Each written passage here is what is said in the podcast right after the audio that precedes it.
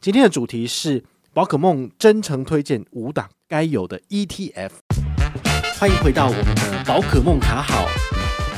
全世界的股票跟美国的权重，当然是全世界是最分散的。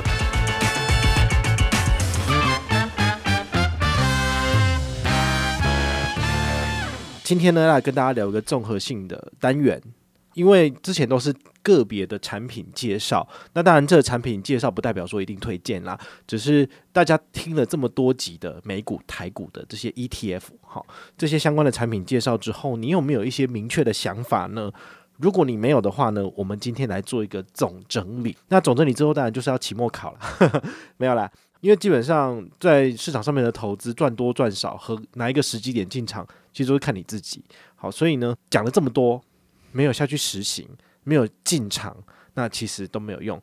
所以呢，今天来介绍五档很不错的 ETF 给你参考。来，Number One 哦，全球股票这个标的就是 VT。那 VT 跟 VTI 之前有跟大家介绍过哈，VT 是全世界全球股票的意思，那 VTI 是针对在美国的股票。好，这中间当然有点不一样，因为全世界的股票跟美国的权重。当然是全世界是最分散的，但是美国因为是呃世界经济成长的火车头，所以 VTI 它的成长动能会比较高。好，所以你可以自己衡量一下，你到底想要的是着重在美国的股市，还是全球的股市？那如果你是后者，好，也就是全球股市的话，建议你可以使用 VT。好，VT 一个就可以无脑跟着全球成长。那你要怎么买呢？哈，这个也有很多的介绍了。比如说，你可以用美国券商，哈，First Trade、TD Ameritrade 都可以。之前呢，好，也有粉丝在那个我的粉丝页上面问，他说：“宝可梦，你用丰存股美股，然后你也用 eToro，那你为什么不推荐 First Trade 呢？First Trade 不好嘛？”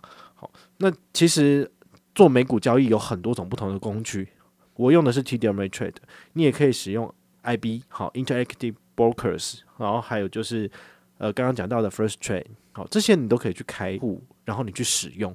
网络上有非常多人在做介绍，所以其实我不需要特别的介绍，你用关键字去查，都有非常多的开户教学。那当然也有像绿角大大这样子，好，就是专门在开班授课，然后教你怎么做美股的投资，然后来布局自己的资产配置，都有很多，所以我不需要特别的去讲。那我选择 eToro 的原因当然是。我有我自己的考量，然后我之前也放了很多钱在里面，然后呢，现在我个人觉得它是大多头情况，也不见得一定要马上就撤出。好，你还可以放着继续享受经济成长，反正呃，它不会跟你收额外的这个所谓的利息费用嘛，你只要放着就好了。好，这你都可以自己去参考。我没有说一定要推荐哪一个产品，因为这推荐我也没赚钱啊，干嘛推？好，所以呢，你可以自己去参考。那第二个可以进场的方式就付委托。复委托就是由国内的券商来帮你进行买进，但是呢，他们是以每一笔交易来收取金额。好，这个收取的部分看你自己的成交量大小，自己去谈出来的。开户的时候就要谈了，好，谈多谈少看你自己的本事。好，比如说你可以跟他讲说，我一年要进场一百万，一百万美金哦，好，美金计价，那他就可以给你很低很低的费率。但是如果你没有做到的部分，他也不会给你那么低的费率，好，所以基本上的话都是零点三、零点五左右，但是每一次低消都是收大概五十美金，好，所以你这样子五十美金再除以百分之零点三，你看出来这个数字大概都是呃三千、五千、七千美金左右，好，所以大概都是要二三十万左右单笔，你才有可能就是呃拿到最低的手续费率，好，所以这是付委托的一个门槛。呃，不低啦，哈，复委托的门槛其实不低，哈，就是要求一次进场都要十几二十万。那另外一个比较可行的做法就是封存股，好，封存股的美股的部分，让你每一笔交易只要百分之零点三，好，成交金额的零点三，低销售一美金，所以回推就是只要三三三美金就可以进场了，好，所以这个是可以交易的方式。接下来要推荐的是 Number Two，哈，Number Two 我个人觉得很不错的，好，之前也有做过介绍，就是 SPY。SPY 的部分的话，它其实追踪的是 SP 五百，SP 五百就是全美前五百大企业，然后呢，呃，以这个指数编转出来的相关的产品。好，那哪里可以买得到呢？一样，美国券商可以买。第二个就是复委托可以买。那第三个一样是在丰存股的美股可以买。其实国内也有非常多的券商有推出这个美股交易的部分，比如说那个元富证券也有。好，然后那个兆丰好像也有，但是呢，他们的手续费率其实都没有像丰存股那么低，这部分你真的要自己去比较。那中信证券好像也有，之前也有做过一集来骂嘛。然后 HSBC 的汇丰万能户也有美股交易，但是它的门槛都非常的高哦。所以我现在讲了五家国内券商提供的美股交易，你把这五家的资料全部列出来，一个一个比较，你就会知道，其实永丰是相对低点，甚至可以说是最低的。好，所以呃，它的成交量其实也是非常的高哈。如果你觉得跟美国券商比起来，它这样子每交易一笔，它就有收手续费，它是不是赚很多？它当然赚很多啊。所以呢，以此类推，你就会知道。其他的券商赚得更猛，好，这个就是所谓银行不是吃素的嘛，好，不是跟我一样是吃素的，所以是蛮恐怖的。好，那再来的话呢，其实国内也有券商推出所谓的类似像零零五零这种，就是国内追踪指数的 ETF，哈，比如说追踪美股的，追踪某些特定指数的，但是它的追踪效率其实都没有像我介绍的这些美股投资标的好。好，一方面可能是因为它有基金经理费啊、管理费的问题，好，所以它基本上它的追踪效率就会呃有一个一定的落差，就所谓的追踪落差。追踪落差我们在之前几集有介绍过了哈。如果它的追踪落差越高的话，你干嘛要买呢？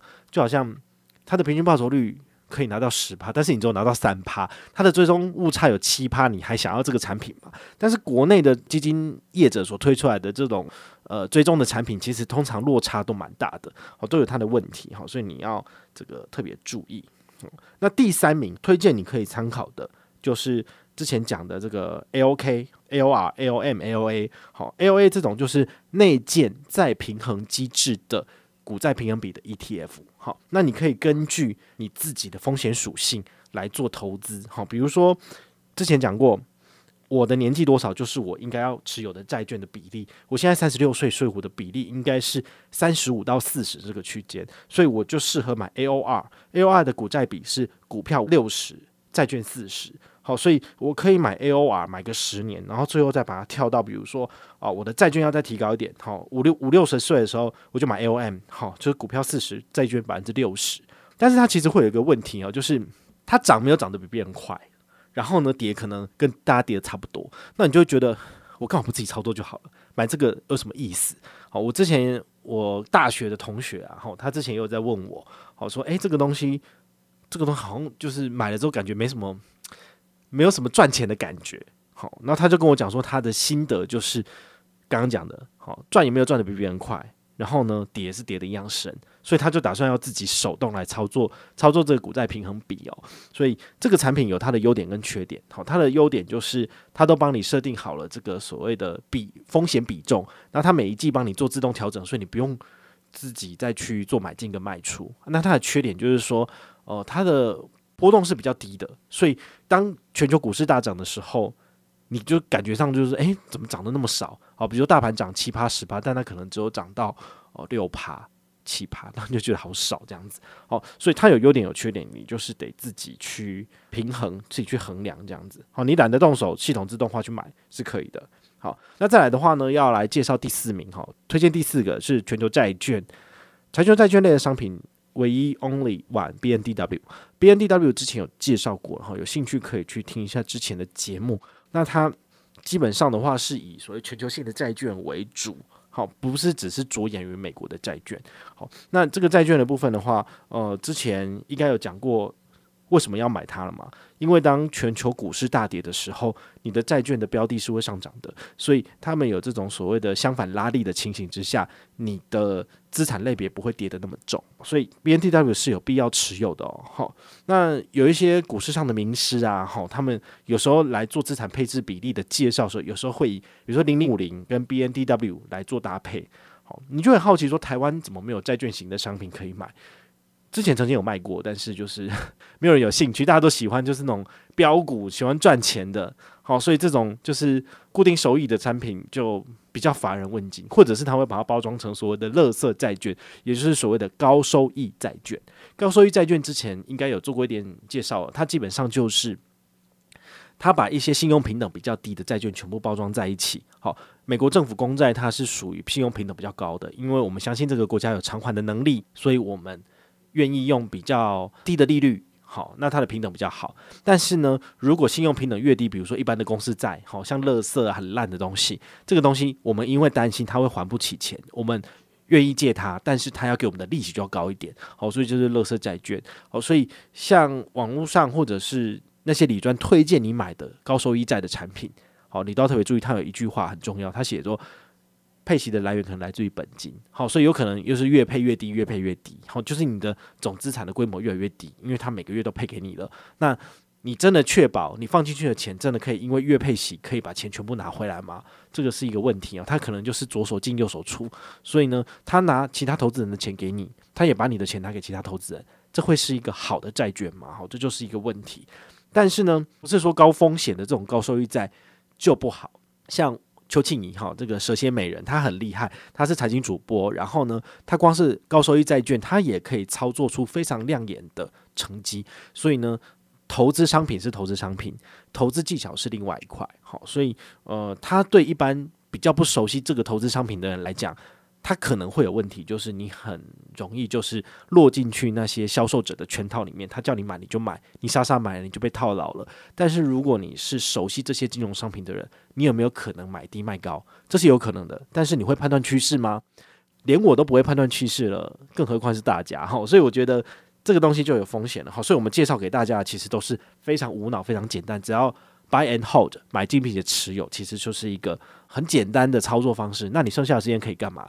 当然就是听听我的 podcast，看看哪里有什么好玩的就出去玩了。好，上礼拜那一集去那个乌来的有没有听了？好，赶快听哦。本周不会有那个 呃相关的那个游乐的 podcast 内容了，因为没怎么出去玩，没有什么好值得介绍的。好，但是因为五月份是我的这个生日月份嘛，好，所以我打算就是生日前后去住文华东方。大家都知道台北最贵的饭店就是文华东方，好，文华东方一个晚上一万多，好，那他还可以去吃那个高级的料理。那已经有问过了，他有素食的 哈，所以我就觉得很开心。那有机会的话，我也要再去一下那个君悦里面的凯菲屋，听说他对素食也是蛮友善的哈。所以如果你本身是素食主义者，也可以跟着我的脚步一起去吃哦，就是有东西吃，然后可能还不错。那当然荤食就不用讲了，因为荤食到处都有东西吃，好吃的网络上很多人都有介绍，你倒是不用我特别去介绍这样子。好，所以呢，呃，从为什么从全球债券讲到这里？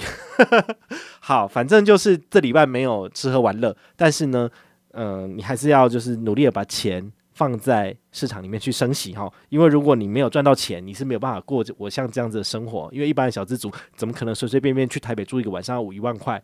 不是疯了，薪水的三分之一耶，对不对？那当然要遵节的话，就是要用对信用卡来缴税哈。所以五月份我们最大的 topic 也是我们的缴税季，教你怎么省钱，一定要去关注这相关的议题。之前四月份的时候已经有做过好几集的专题了，好，希望你可以找到适合你的。好，回到投资的正题哈，第五个推荐的投资标的就是台湾的零零五零。好，零零五零不用讲了，因为我们也做过至少有。两集，好，一集是零零五零跟二三三零，就是台积电的比较。那还有一集是零零五零跟零零五六的比较。好，其实你听了这两集，你就会非常的知道说，其实我比较推崇的还是以这种所谓的指数化投资、无脑投资为主。好，毕竟我们每一个人都不是投资分析师，你没有办法去判断市场的高点跟低点，你很容易就被人家割韭菜了。好，那是很可怜的。好，所以呢，如果你是爱台湾者呢，就直接买零零五零就好了。但如果你想要加强你自己的获利的部分，可以考虑购买零零五二，哈，就是小台积，或者是直接投资二三三零，就台积电。那这样子的话呢，你就可以把你的整个收益往上拉高，哈。今天录影时间是五月四号，五月四号其实今天收盘的台股，哦，跌了不少，跌了五六百点，然后所有的新闻就倾巢而出，都在讲说。